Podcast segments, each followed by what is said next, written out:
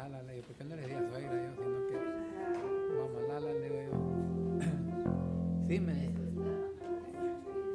Le quiero pedir la mano de su hija, le digo. ¿Para qué? Para casarme. ¿Y para qué? Me ya la tiene. Ya la tiene.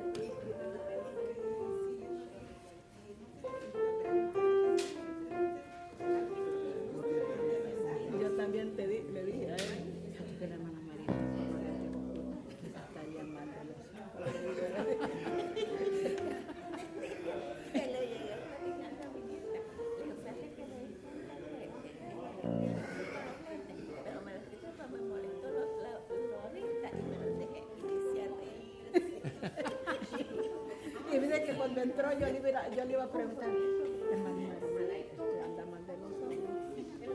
Pero tal vez, tal vez se siente, tal vez se siente mal de los ojos, de dije. Y la vi que estaba comiendo con los anteojos.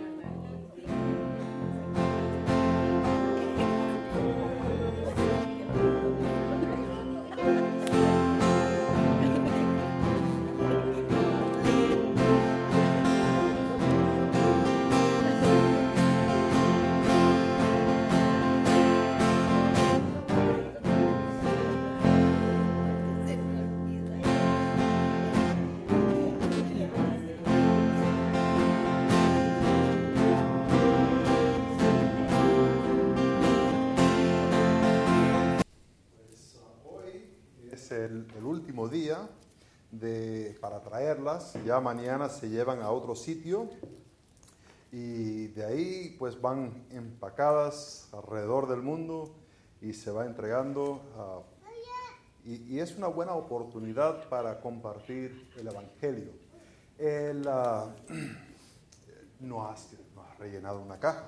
No pasa nada, ahí hay unas cajas vacías todavía, puedes recoger una, llevarlo, llenarlo de cosillas, traerlo esta tarde, ya mañana lo empaquen y lo llevan a un centro para poder ah, ya enviarlo. El, el domingo pasado estaba el hermano Marcelo enfermo, no se sentía bien, la hermana Karen estaba viajando y pues estaba yo solito tocando la guitarra. Y los, los hermanos se fueron a su casa, no almorzaron, estaban ayuno, orando que regresaran. Dijeron, no, no queremos regresar a la guitarra solamente. Y mira, que están de vuelta ambos, mira, como Dios obra, ¿no?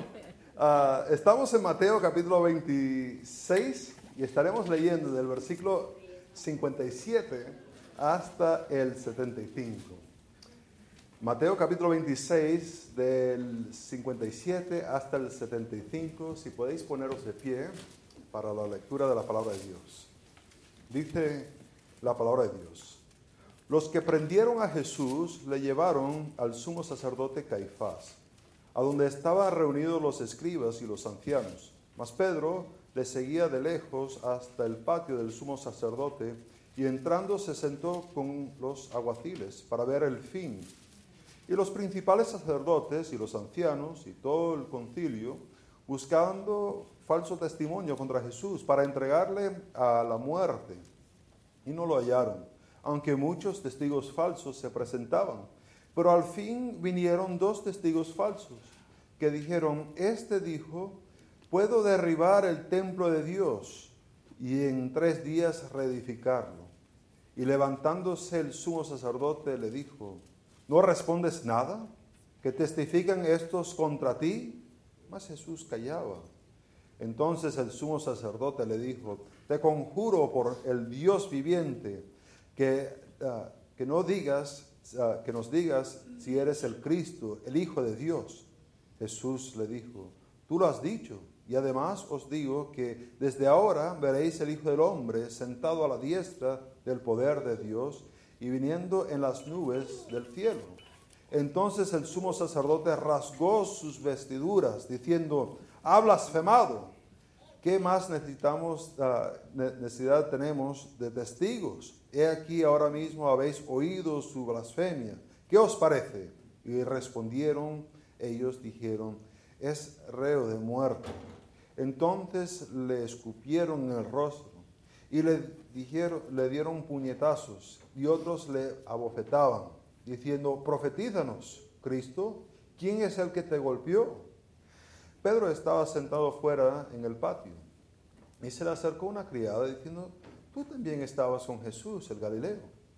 Mas él negó delante de todos, diciendo, no sé lo que dices. Saliendo a la puerta le vio otra y dijo a los que estaban ahí, también este estaba con Jesús el Nazareno. Pero él negó otra vez con juramento, no conozco al hombre.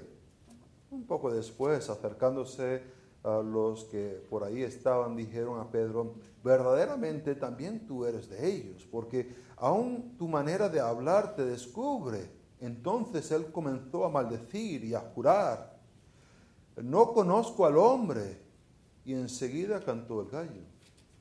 Entonces Pedro se acordó de las palabras de Jesús que le había dicho, antes que cante el gallo, me negarás tres veces. Y saliendo fuera, lloró amargamente. Padre Santo, es un texto bastante difícil que tenemos delante de nosotros la verdad que no hay manera humana para tratar de explicarlo lo que está ocurriendo. Y necesitamos la ayuda del Espíritu Santo para poder entenderlo y aplicarlo.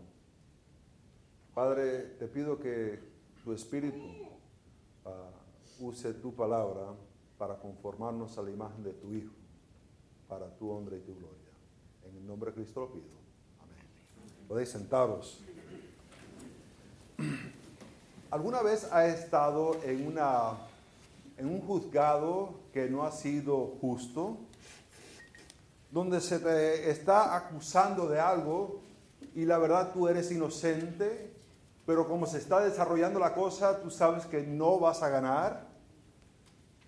Pues si eres casado, sabes exactamente de qué estoy hablando, ¿verdad?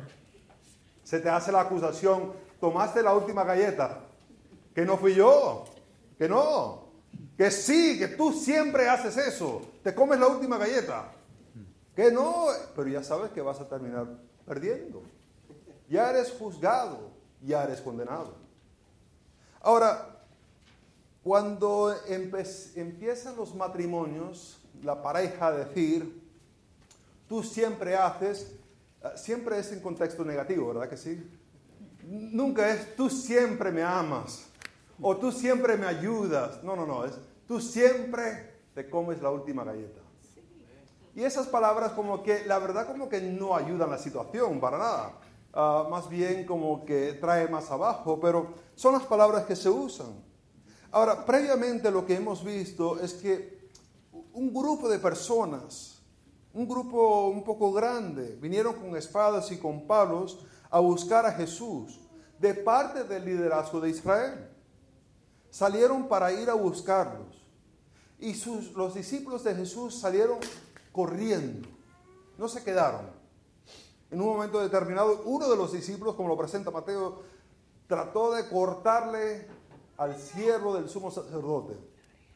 Le cortó la oreja. Y la verdad, yo no estoy muy claro de que estaba intentando cortarle la oreja porque es algo curioso terminar cortándole la oreja a alguien, ¿verdad? Como que no lo mata. No sé si quería cortarle la cabeza, pero final le, cortó la oreja solamente. No sé, no sé. Pero Jesús no quería ese tipo de libertad que estaban ofreciendo ellos. Ahora, lo que vamos a estar mirando en este texto, lo que presenta en este texto es que cristianos debemos ver más allá del dolor presente y enfocar nuestra mirada en la esperanza que hay en el futuro en Cristo.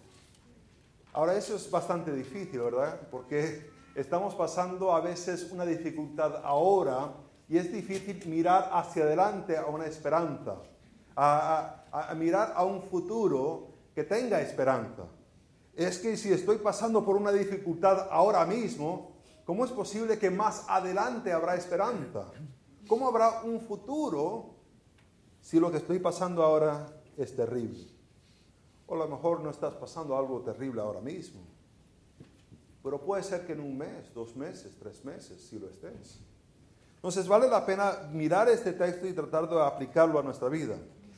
La primera cosa para poder no estar mirando a el sufrimiento que estamos viviendo ahora mismo y mirar hacia el futuro en esperanza es el ponernos al lado de Cristo, ponernos al lado de Cristo. Vemos en el versículo 57, ah, dice que los que prendieron a Jesús le llevaron al sumo sacerdote. Esta palabra prendieron es que agarraron, sujetaron, tomaron control de, de Jesús.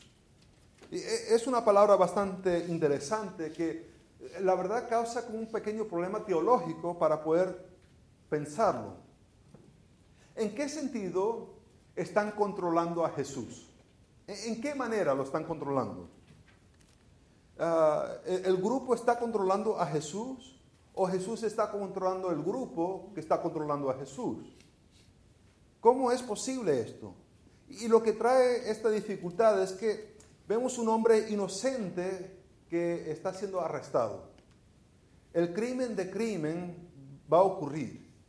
Y esto nos causa dos problemas. Al mirar esto de que Jesús, que es Dios, ah, está siendo controlado por un grupo. ¿Qué es la implicación? La implicación es, pues, la verdad, Él no tiene control. E, en verdad ha estado diciendo que es rey de reyes, pero debe ser que en verdad no tiene poder para controlar su situación. Porque el que tiene poder no se deja llevar así no se deja agarrar, no lo deja llevarlo ahí a, estar frente al sumo sacerdote. Y a veces nuestra idea, aunque no lo vamos a verbalizar porque vamos, que eso es un poco feo decir, pero la manera que actuamos es que Dios en verdad no tiene poder.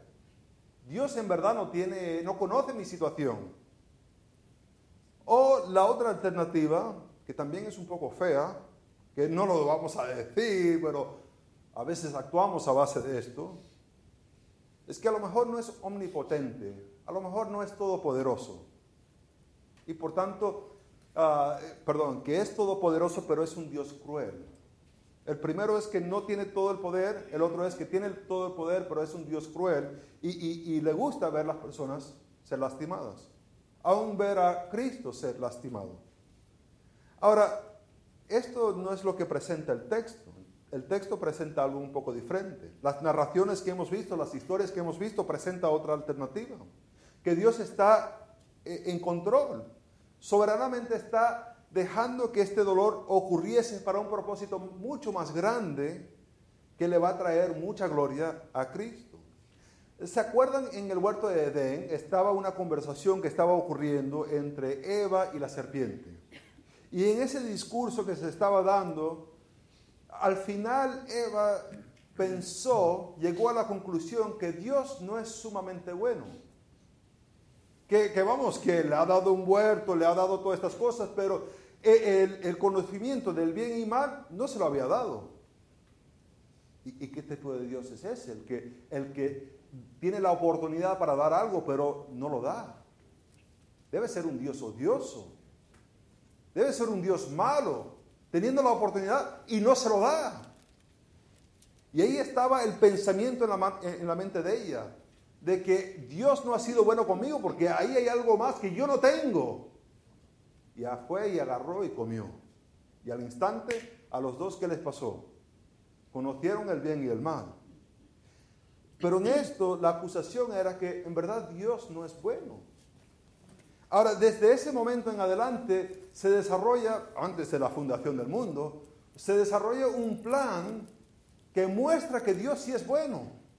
Y se mira aquí en Cristo que va a sufrir inocentemente por nuestros pecados y muestra la bondad de Dios, que va a salvar a, nosotros pecadores, va a morir en nuestro lugar para ofrecernos su justicia.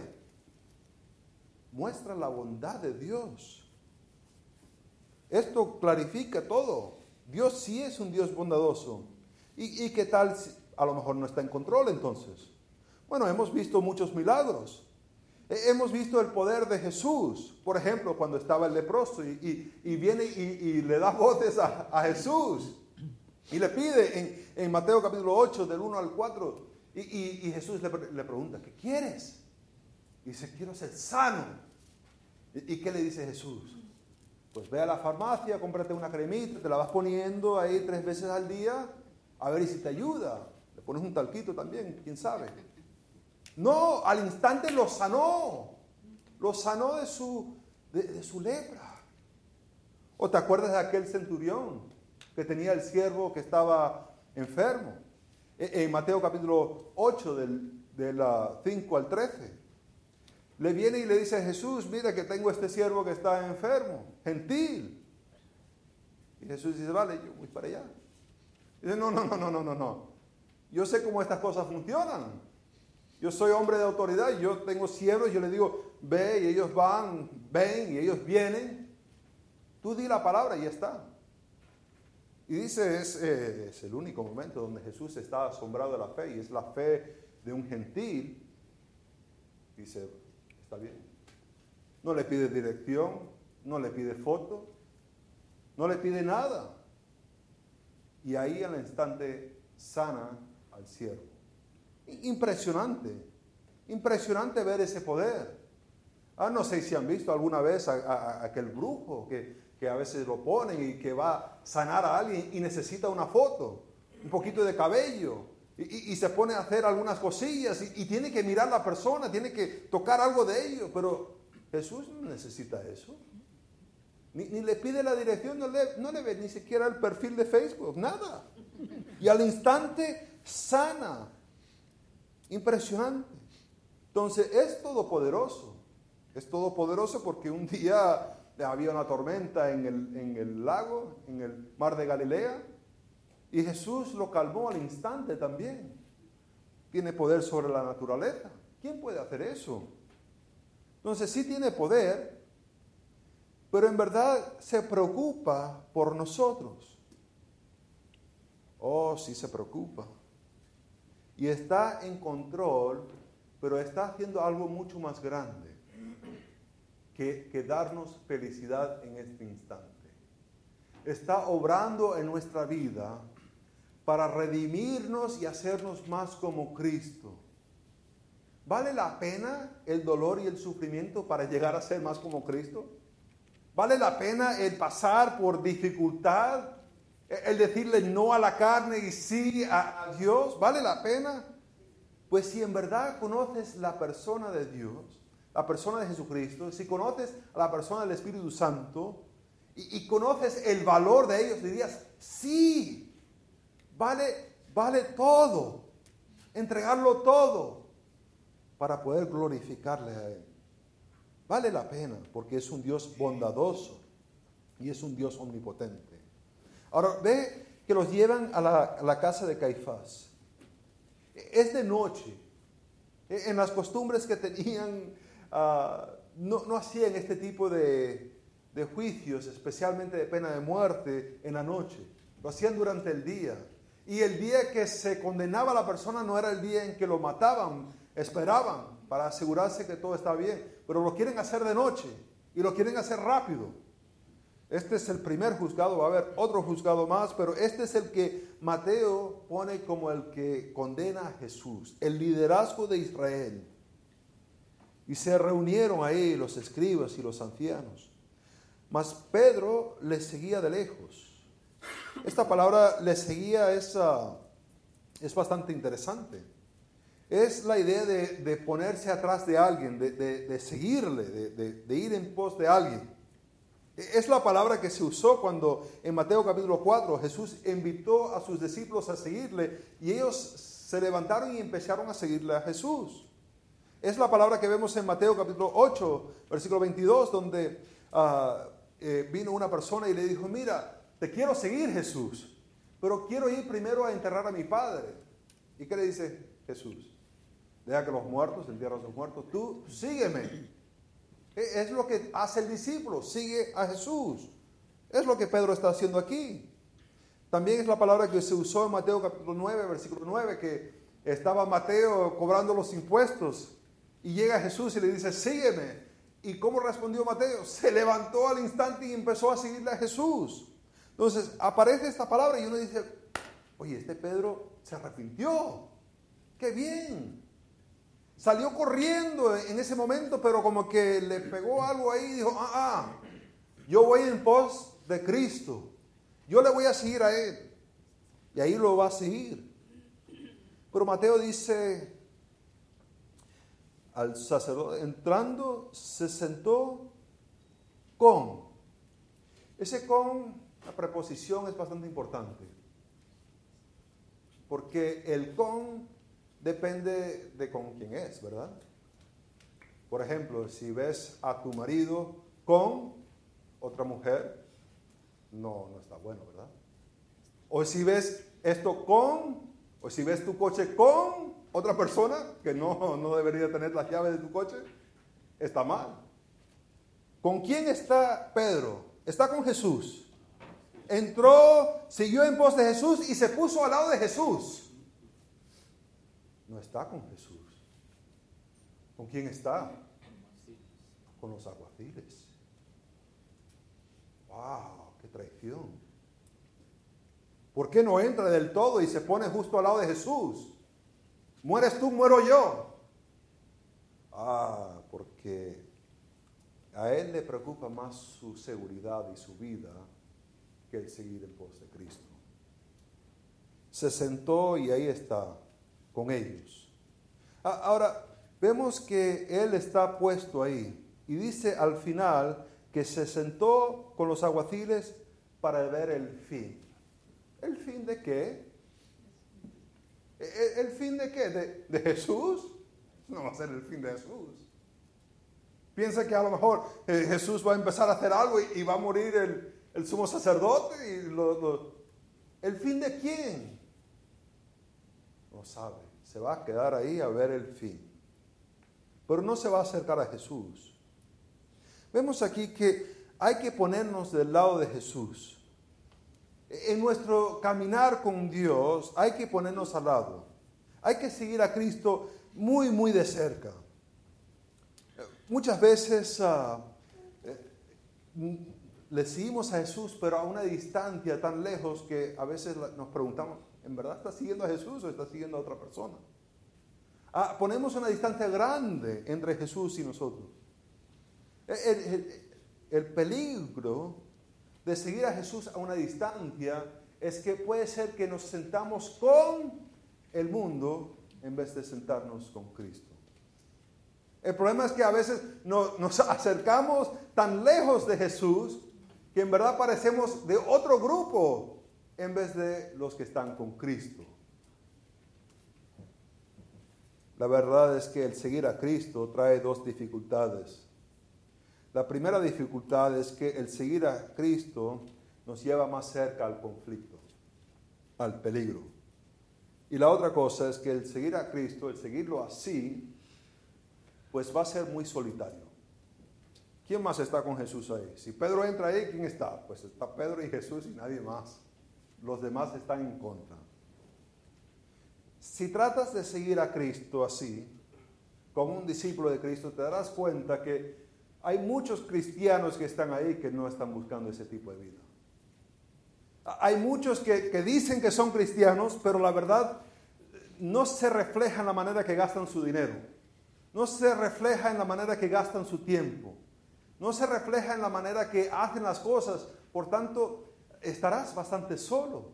No tendrás con quién compartir, pero estarás ahí con Cristo. Ah, te invitarán a hacer ciertas cosas y tú dices, la verdad que no, que me quiero acercar más a Cristo y porque me estoy tratando de acercar más a Cristo, pues no puedo hacer esta actividad, porque estoy ahorrando para hacer esta otra actividad. El llegar a seguir a Cristo de esta manera, vas a estar bastante solo. Y muchas veces no habrá familia ahí. Muchas veces no estará tu esposa ahí, no estará tu esposo ahí, tus hijos no estarán ahí. Pero vale la pena, vale la pena porque es Cristo con quien vas a estar. El que murió por ti, el que te rescató de tus pecados, de tu condena de muerte, el, que tomó la ira de Dios sobre ti. Vale la pena estar con Cristo y solamente con Cristo. Seguir a Cristo exclusivamente. El seguirle a Él exclusivamente. Ves que Pedro está siguiendo a Jesús, pero lo está haciendo con los acuaciles. Y Pedro debió seguir a Cristo y solamente a Cristo. Muchas veces ah, estamos, se nos conocen, no por cristiano, pero a veces por nuestra política, para quién votamos, o, nuestra opinión acerca de la, crisis climática, o, nos conocen por nuestra opinión sobre la pandemia. Y, nos conocen por estas otras cosas, pero la verdad que no nos conocen por seguir a Cristo. Y es lamentable. Hay, pastores que, y hay, hay miembros que han dicho ciertas cosas que uno sabe exactamente dónde está su postura. Pero si nos ponemos a preguntar cuál es su doctrina, ni idea, ni idea. Hay que seguir a Cristo. Hay que hablar de Cristo más de otras cosas. Ahora, no solamente hay que seguir a Cristo exclusivamente, pero hay que poner nuestra mirada en Cristo, en, ese futuro, en esa esperanza en el futuro. Vemos ahí del versículo 59 y adelante que hay cierto diálogo. Está el sumo sacerdote y está buscando algunos falsos testigos. Y hay muchos, pero según la ley hay que tener por lo menos dos a tres testigos que digan la misma cosa para que algo se pueda confirmar. Entonces viene testigo tras testigo tras testigo y, y, nadie concuerda. Todos traen alguna acusación, pero ellos están buscando una acusación que sea para la pena de muerte. Entonces no, no vale solamente que, que ha hecho esto, que hizo aquel, pero están buscando algo que sea de pena de muerte. Y por fin concuerdan con dos personas eh, dos le han escuchado decir algo, eh, que, que él ah, puede ah, derribar el templo de Dios. Ahora, si nos ponemos a buscar en el Evangelio, esas palabras exactas no aparecen en ningún sitio de Jesús diciéndolo. Esta es la una ocurrencia. Entonces, exactamente así, no hay otra expresión. Pero esto es lo que ellos dicen, que Él va a derribar el, el templo de Dios y después lo iba a reedificar. El sumo sacerdote se levanta y quiere que haga una respuesta. Hasta le dice que, él tiene que, ah, ah, le pone bajo obligación de Dios, que supuestamente era incorrecto decir el nombre de Dios. Él le da igual, está tan enfadado con Jesús que él dice el nombre sagrado. Y, Jesús le dice, ah, tú lo has dicho. Y no solamente que tú lo has dicho, hace una referencia a Daniel capítulo 7. En Daniel capítulo 7 hay cuatro reinos que se va a establecer, cuatro reinos que aparecen y, y después aparece eh, uno como el Hijo del Hombre. Está a la diestra del el anciano de días y a este se le da potestad. Es lo que menciona. Veráis al Hijo del Hombre sentado a la diestra del poder de Dios viniendo en las nubes del cielo. Algunos han tratado de interpretar esto, que esto ya ha ocurrido, esto ocurrió cuando Jesús subió, ascendió al cielo. Pero es un poquito difícil decir cuando subió que vino en las nubes, ¿verdad? Es como que no, no hace sentido, ¿no? Entonces, esto es todavía futuro. Esto es algo que va a ocurrir. No ha ocurrido todavía. Lo veréis. Veréis. Ahora, en esto de que veréis, Jesús le está diciendo, su esperanza no está en este juicio que están haciendo, sino su esperanza está en un juicio futuro donde ellos serán juzgados. Ellos piensan que tienen todo a su favor.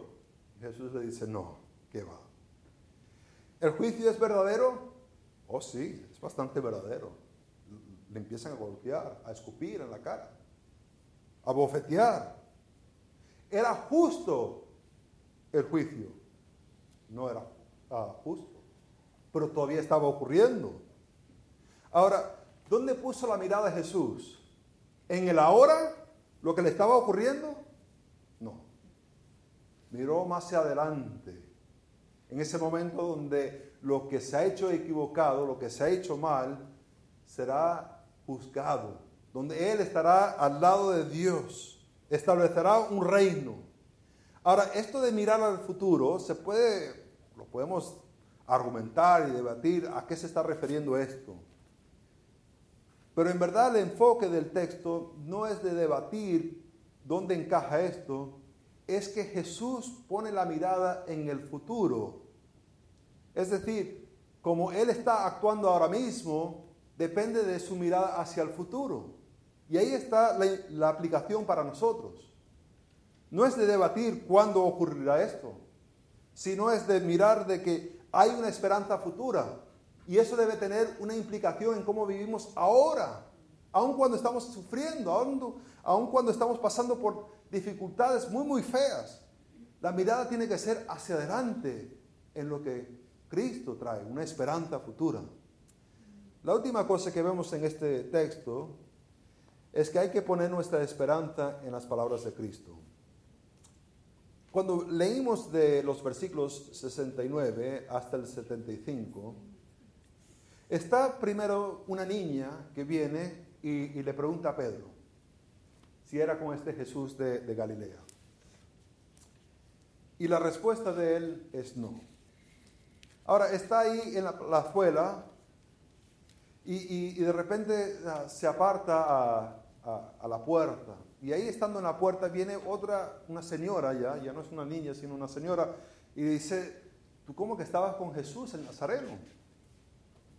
Y él ahora jura que no. En Mateo capítulo 5, Jesús cuando estaba dando las bienaventuranzas, dijo que no debemos estar jurando, que nuestro sí sea sí, nuestro... no, no. Pero es que su vida está en juego, entonces da igual esas cosas así que dijo Jesús, ¿verdad que sí? Ya da igual, porque su vida está en peligro. Entonces va a ignorar lo que Jesús dijo y va a jurar, yo no lo conozco. Al rato parece ser, y si nos podemos poner a imaginar, es que estando ahí eh, estaba conversando con algunas personas porque dicen, escuchando la voz, ¿qué me suena un acento? Un acento de Galileo.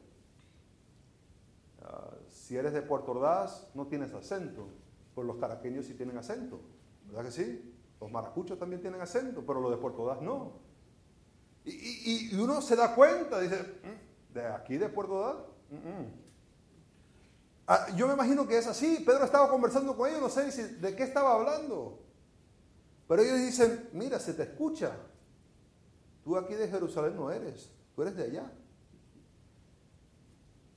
Y dice que se puso él a jurar, a maldecir. No es el mejor momento de Pedro en su vida. No lo conozco que no lo conozco. Dice que al momento que él hizo eso, enseguida cantó el gallo.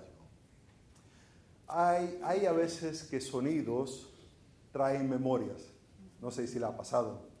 Ah, una vez ah, fuimos de Puerto Ordaz a, rumbo hacia Caracas, eh, donde está el guapo, se toma para ir a Río Chico. Había un campamento cristiano ya de palabra de vida. Íbamos a Río Chico para una semana de campamento. Y habíamos alquilado un bus con su chofer y él nos iba a llevar, todo un grupo de jóvenes ah, de, la iglesia ahí en Puerto Ordaz. El hombre tenía dos cassettes, dos cassettes, estoy hablando en 94, ah, dos cassettes, uno de Ana Gabriel, el otro de Juan Luis Guerra. Y, y, le daba, tomó nueve horas. Y nueve horas escuché yo a Ana Gabriel y Juan Luis Guerra. Cada vez, toda la noche, toda la noche así era.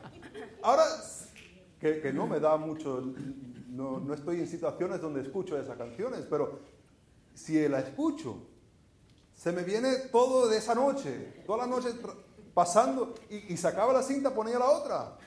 Así iba. Al, al momento que cantó el gallo, se le vino las palabras de Jesús, que lo iba a negar. ¡Wow! ¡Qué fuerte! Vemos él que salió fuera y lloró amargamente. Lloró amargamente. Hay que poner la esperanza en las palabras de Cristo. ¿Cómo vemos, entendemos esto de que Jesús hizo? ¿Cómo entendemos esto? Porque en esto hemos visto que en cada vez que ha negado, se fue de la plazuela a la puerta y ahora está afuera. Con cada vez que ha negado a Jesús, se ha apartado más y más de Jesús. Pero en esto de que se ha dado cuenta que Jesús ya le dijo, tú me vas a negar, vemos la reacción de él que está llorando amargamente. Pero esta es la última vez que Mateo menciona a Pedro. Ya no lo menciona más de nombre. Y no lo vemos entrar. Es decir, está llorando amargamente, pero no lo lleva a un arrepentimiento de ir y ponerse al lado de Jesús. ¿Cómo llamamos eso? ¿Arrepentimiento? No. Le duele que lo han pillado, pero no quiere cambiar su manera de actuar. Muchos lloramos cuando se nos pillan, pero no hay un cambio en nuestro corazón. ¿Qué es lo que vemos a Pedro?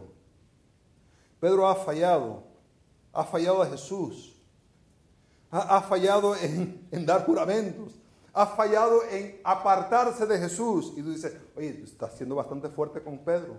Es que hay que entender lo que ha hecho. Porque su esperanza no es decir, la próxima vez cambiaré. No. La única esperanza es ponerlo en las palabras de Jesús, que lo va a restaurar. Te voy a encontrar en Galilea. ¿Se acuerdan? Un par de semanas atrás. Tú me vas a negar. ¿Qué esperanza tiene Pedro? ¿En de que va a actuar diferente en el futuro? No. Su única esperanza está en Cristo. Es Cristo el que lo va, lo va a cambiar a él de una manera dramática. Cristianos tienen que mi, mirar más allá del, del dolor presente y tienen que poner su mirada en la esperanza futura que está en Cristo, poniendo su, poniéndose a sí mismo al lado de Cristo, poniendo sus ojos en el futuro que Cristo da y poniendo nuestra esperanza en las palabras de Cristo. La pregunta que yo les haría ahora mismo es, ¿tienes tú una esperanza en Cristo? Amén. Puede ser que la verdad dices, no la tengo. No conozco a Cristo como Salvador. Estoy tratando de, de vivir como una buena persona, pero no, no soy una buena persona. No, no, hay una manera para cambiar, ¿eh? No vayas a pensar que puedes salir de aquí y, y ponerte en una clase de algo. No, la única manera para obtener salvación es por medio de creer en lo que Jesucristo hizo en la cruz, su muerte, en tu lugar, asumiendo tu pecado, te trae perdón y paz con Dios. Amén. Es la única cosa que lo hace. Amén. ¿Tienes a Cristo como Salvador hoy? ¿Lo has, ¿Lo has aceptado? ¿O estás como Pedro? A lo mejor te duele alguna de tus acciones, pero no hay ningún arrepentimiento. Estás llorando, pero no hay ningún cambio. Oremos. Padre Santo, te pido ahora en este momento de oración que podemos mirar a nuestras vidas. Padre, a lo, a lo mejor algunos de nosotros lamentamos algunas acciones, pero es que las seguimos haciendo, Padre Santo. Ayúdanos a arrepentirnos de verdad, de cambiar. La manera de cambiar es poner nuestra esperanza en Cristo, de ir en pos de Él. Padre, si hay alguien aquí que nunca ha aceptado a Cristo como su Salvador, que hoy puede ser el día que puede poner su fe en lo que Jesucristo hizo en la cruz. En el nombre de Cristo lo pido.